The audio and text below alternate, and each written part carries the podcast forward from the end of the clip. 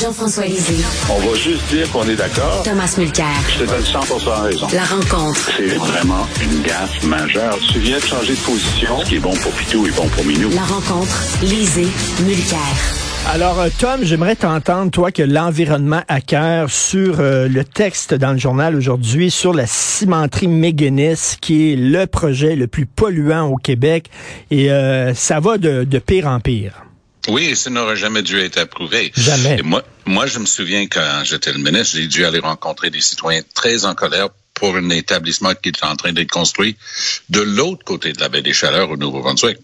Puis euh, un de ces jours, euh, on saurait toute l'histoire, mais ça finit quand ça s'est jamais ouvert. Puis il y avait eu des, vraiment des bras de fer entre le Québec et le Nouveau-Brunswick là-dessus. C'était une compagnie qui voulait brûler des, des choses qui avaient des toxines dedans, tu sais, des suites d'un, admettons, un site de construction, et c'était épouvantable. Ça s'est jamais vu le jour. Mais là, après ça, de notre côté, on construit l'usine McInnes et la baie des Chaleurs est une magnifique étendue d'eau, très riche en crustacés et en poissons, mais il y avait de l'autre côté, toujours au Nouveau-Brunswick, il y avait une fonderie en train d'être fermée, heureusement, où on faisait dans le plomb, etc.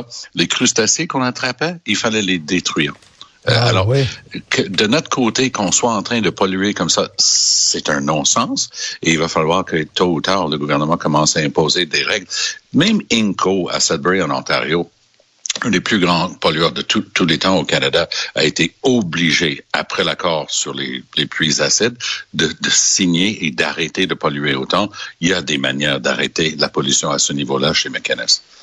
Euh, Jean-François, je ne vais pas tourner le fer dans la plaie, mais c'est le gouvernement de Pauline Marois qui a donné le feu vert à ce projet-là. On sait que le ministre de l'Environnement à l'époque, c'était Yves-François Blanchet, qui est maintenant chef du Bloc québécois. Et il y a beaucoup de gens qui disent, ben, premièrement, le prix du ciment avait chuté. Deuxièmement, on savait que c'était très polluant. Euh, c'était une, une décision purement politique. On voulait avoir des votes dans cette région-là. On voulait avoir des emplois dans cette région-là, où le taux de chômage était euh, le plus élevé euh, au Québec. Il y avait eu des fermetures importantes euh, en Gaspésie et c'était euh, c'était une demande de, de la région. Moi, je me souviens des débats qu'on avait eus autour de ça. Euh, à l'époque, on nous disait que la cimenterie allait polluer, oui, mais moins que les cimenteries qu'elle allait remplacer dans le nord-est américain, qui, elles, étaient euh, était encore plus polluante et que donc sur le, le, le bilan carbone global, on allait réduire le, bilan carbone. Bon, écoutez, les, promesses qui avaient été faites sur euh, l'utilisation de, nouvelles technologies pour réduire la pollution de ciment méganis n'ont pas été réalisées. Euh, les objectifs de rentabilité n'ont pas été réalisés. Ça a été une perte.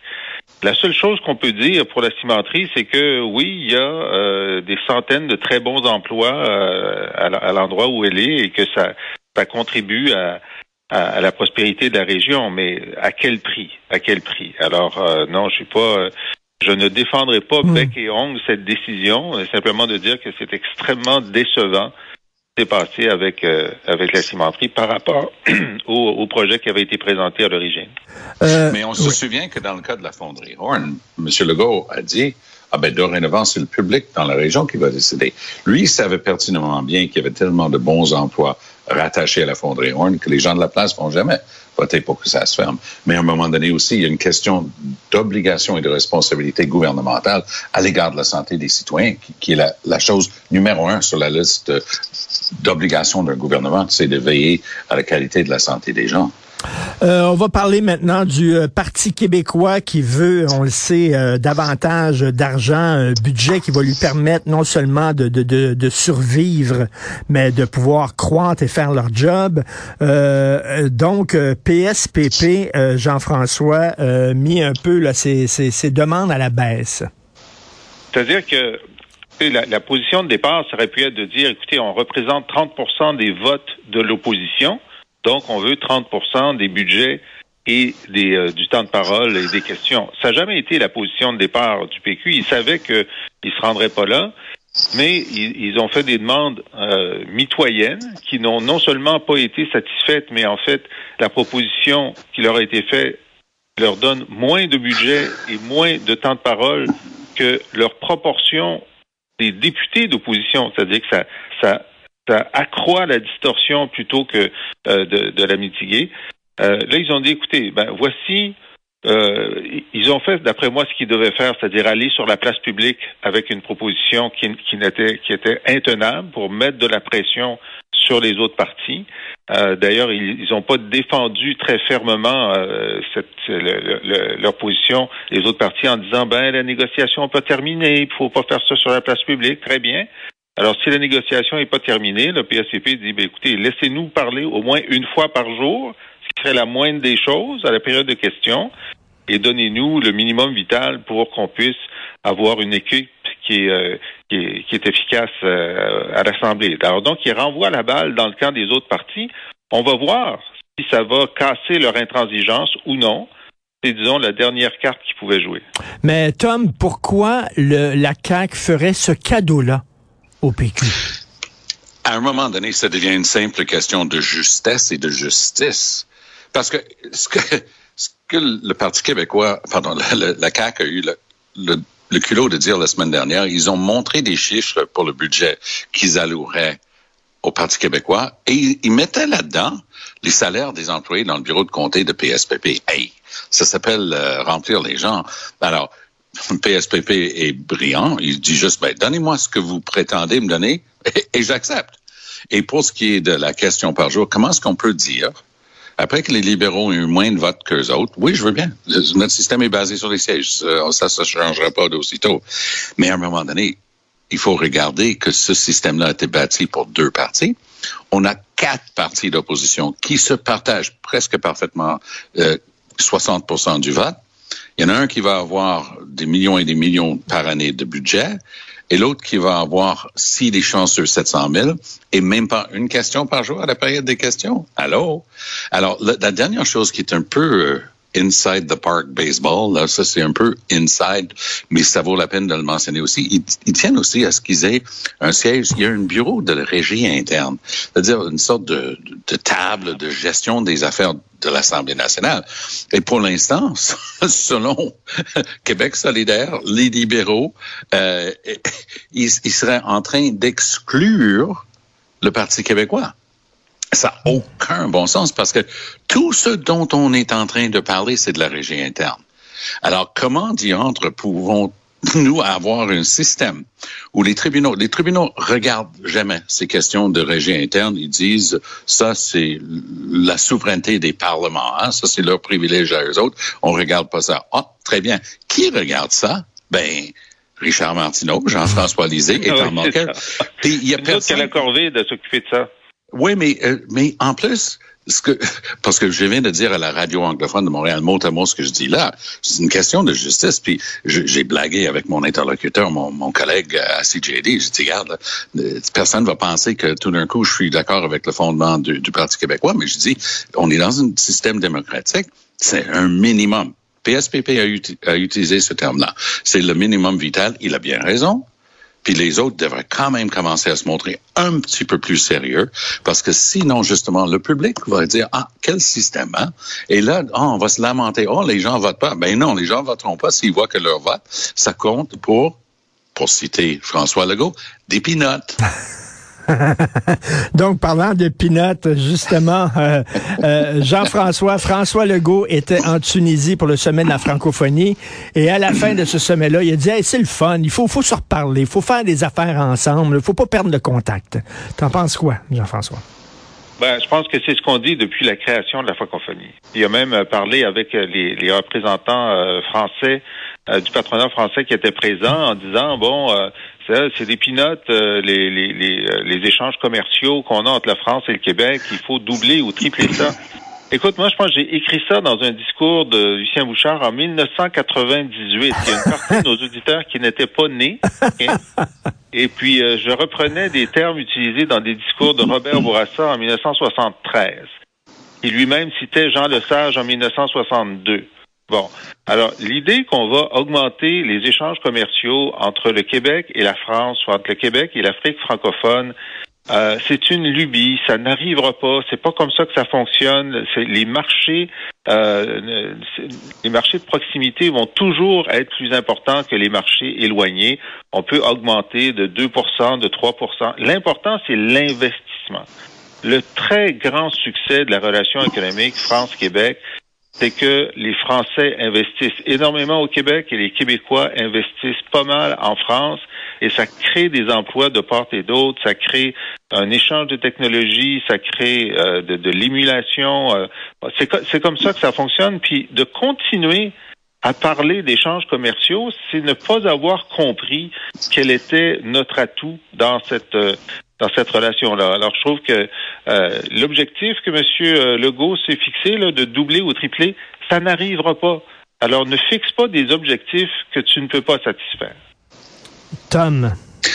Ben, moi, je suis d'accord avec Jean-François sur les investissements, mais je crois que Legault a raison lorsqu'il dit que le Québec peut être la porte d'entrée pour l'Amérique du Nord, parce que j'en connais. Des, des entrepreneurs français qui se disent, ben là, je suis déjà en territoire un petit peu plus familier peut-être dans cinq ans, on va s'établir euh, en Kentucky parce qu'il y a tel tel marché, mais il faut quand même qu'on apprenne un petit peu le marché nord-américain parce que c'est une vieille blague, mais les, gens qui, ma femme est française, je, m'amuse parfois à, dire aux membres de la famille, oui, c'est pas des Français qui se sont ramassés en Amérique du Nord, ce sont des Américains qui parlent français pour essayer d'expliquer c'est quoi le Québec. Et alors, nous, on est très nord-américains dans notre approche. Euh, à l'entrepreneuriat, aux affaires, et ça donne justement une porte d'entrée. Oui, il y a des entreprises puis des entrepreneurs qui vont pouvoir passer direct entre Paris et New York, mais la plupart des gens vont aimer ça, se trouver en terrain familier, apprendre l'approvisionnement, apprendre des marchés, apprendre des règles concernant les, travailleurs et ainsi de suite. Puis là, eh oui, mettre un autre pied, soit ailleurs au Canada, soit aux États-Unis, je le vois, et je pense que le a trouvé le filon. Il faut pousser là-dessus. Euh, euh, parlant de francophonie, euh, Jean-François, c'est l'historien Michel Brunet qui disait il y a trois choses importantes, le nombre, le nombre, le nombre. Dans la presse aujourd'hui, on apprend qu'en 2047, le poids du Québec va chuter à 18% au sein de la fédération. Qu'est-ce que ça te dit? Oui, 18% c'était 28 dans les années 70. Donc, c'est une chute. Alors ça, c'est si le gouvernement fédéral atteint son objectif d'avoir un demi-million d'immigrants par année mmh. euh, pendant la période. Puis s'il n'augmente pas son objectif, parce qu'il l'augmente constamment, là, c'est passé de 300 à 400 à 500, si ça passe à 600 ou 700, ça va être pire. Alors le poids, écoute, lorsque on est entré dans le Canada, on était à peu près la moitié du Canada. Et depuis, depuis ce temps-là, c'est inexorable. C'est sûr que notre poids se, réduit et, euh, et donc euh, c'est sûr que ça ne peut pas vouloir dire autre chose qu'une baisse de notre capacité à influencer les décisions fédérales qui s'appliquent à nous. C'est mm. comme mathématique. Mm la mine, déjà, on se plaint qu'ils nous écoutent pas, puis qu'ils nous entendent pas, puis qu'ils font pas ce qu'on leur demande. Ben, il y a un moment où euh, on va être comme une mouche dans la pièce au lieu d'être euh, au lieu d'être un, un, castor. Et, Tom, Tom, le mythe des deux langues officielles ne sera plus tenable. À un moment donné, quand il va y avoir davantage de gens qui parlent mandarin que français. C'est déjà quasiment le cas. Euh, il y a des, langues parlées au Canada qui, qui sont incroyablement bien répandues dans plusieurs grandes villes. Et le Canada est en train de changer radicalement. Et je crois que ça, c'est le bobo auquel il faut trouver une solution. On se souviendra que dans l'accord de Charlottetown, il était prévu que le Québec maintiendrait son poids au sein des institutions démocratiques à Ottawa, c'est-à-dire la Chambre des communes notamment, malgré euh, le fait que son poids démographique pouvait changer et, réduire. Mais là, on est en train de parler d'une chute nette parce que le go, je pense que le go reflète un sentiment bien répandu ici au Québec lorsqu'il dit non, non, non, non, nous, on passerait pas à 15 ou à 20 millions où on serait méconnaissable. Euh, nous, on va rester d'une taille modérée, gérable et où la nation québécoise va continuer de se sentir euh, chez lui. Et c'est délicat comme conversation. C'est souvent manié de, de, de, manière très abrupte et ça trahit des, des, tendances de fond, souverainiste versus fédéraliste, mais je peux te dire que je connais bon nombre de fédéralistes, et j'en suis, qui disent non, non, il faut porter attention à ça. J'ai volé ta ligne sur le bilinguisme qui cause les hémorroïdes. Je te l'ai envoyé. J'ai écrit un article au Canada en anglais pour, pour expliquer aux gens au Canada anglais à quel point on est en train de jouer avec le feu si on ne comprend pas l'importance de maintenir le français euh, réellement comme langue au Canada. Et ça, c'est un message qui est difficile à passer, mais je l'ai fait encore. Ma, première émission euh, ce matin, c'est un, un régulier que je fais à la radio à Toronto avec un Montréalais d'origine John Moore.